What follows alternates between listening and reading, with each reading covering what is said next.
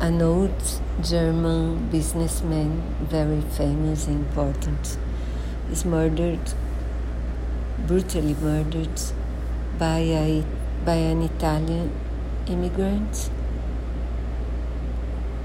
And this Turkish lawyer, young lawyer, is invited to defend these Italian migrants.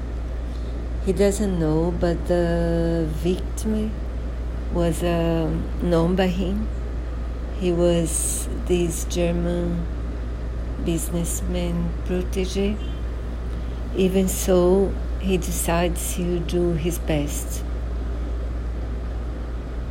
as a lawyer and he finds secrets from the past of these German old men.